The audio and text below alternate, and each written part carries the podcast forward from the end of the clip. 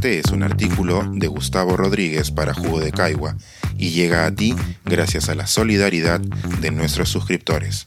Si aún no estás suscrito, puedes hacerlo en www.jugodecaigua.pe. ¿Por qué escriben los escritores?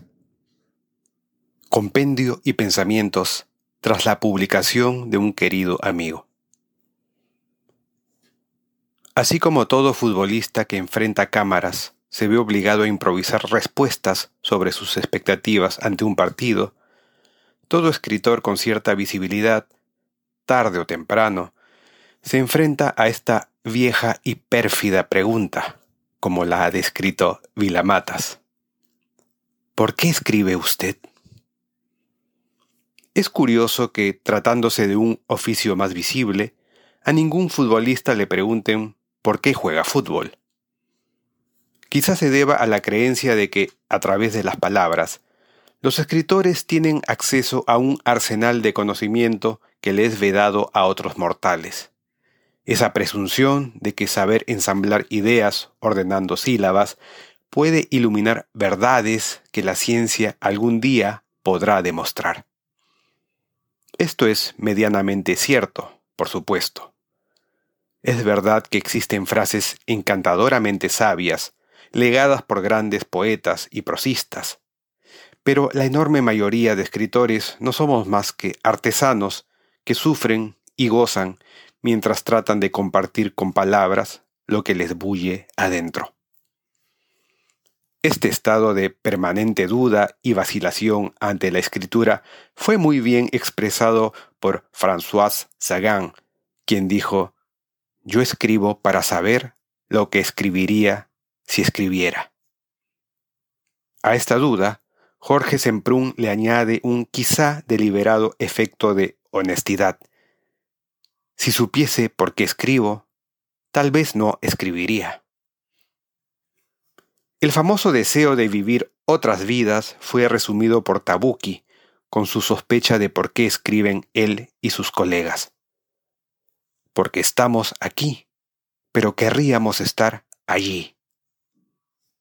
Por otro lado, el desarrollo de esa noción de que toda escritura es fruto de la lectura y de que los escritores escriben los libros que les gustaría haber leído, fue resumido por Rulfo, mejor que nadie, cuando dijo que escribió Pedro Páramo porque era el libro que faltaba en su biblioteca.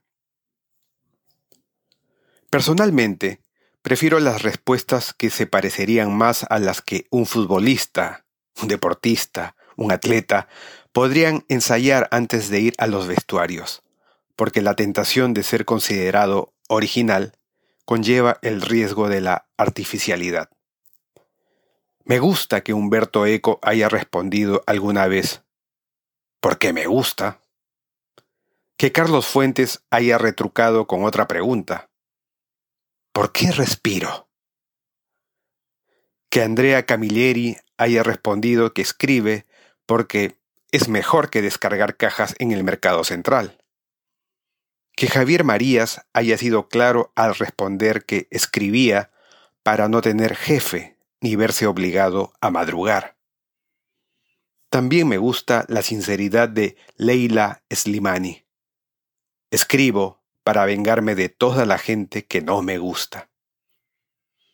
Pero quizá la respuesta que más me gusta es aquella que dijo García Márquez. Escribo para que mis amigos me quieran más.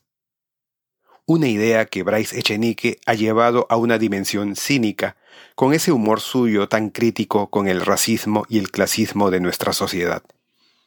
Escribo para ser un rubio de ojos azules. Pero ha llegado el momento de que yo también sea honesto. Si he escrito todos estos párrafos para desembocar en la respuesta del Nobel colombiano, es por lo que sentí hace un par de noches, cuando mi amigo Guillermo Niño de Guzmán presentó en una cálida librería de Miraflores su libro más reciente, Hasta perder el aliento luego de 15 años de silencio editorial. En su libro, que recoge reflexiones sobre miles de lecturas, discos y películas que ha devorado a lo largo de su vida, el autor no deja de verter, quizás sin darse cuenta, la dulce y temible tortura que para él implica escribir. Una mente dada a lo racional podría intuir que hay que tener un cable suelto en el cerebro para dedicarle horas a un suplicio para el que no habrá retribución material que esté a la altura del sacrificio. Sin embargo, en la presentación del libro de Guillermo encontré, quizá, la mejor respuesta a esta sin razón.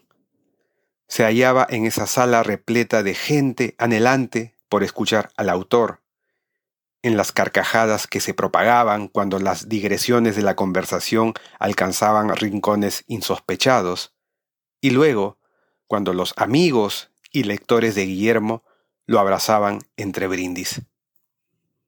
En medio de aquella bataola, en ese aquelarre alrededor de la negra portada exhibida en la mesa de honor, pensé que esa fantasía de espiar tu propia muerte para ver a quién le importaste ya no tiene sentido cuando en vida te has entregado a compartir honestamente tus emociones y los lectores han acudido a tu llamado.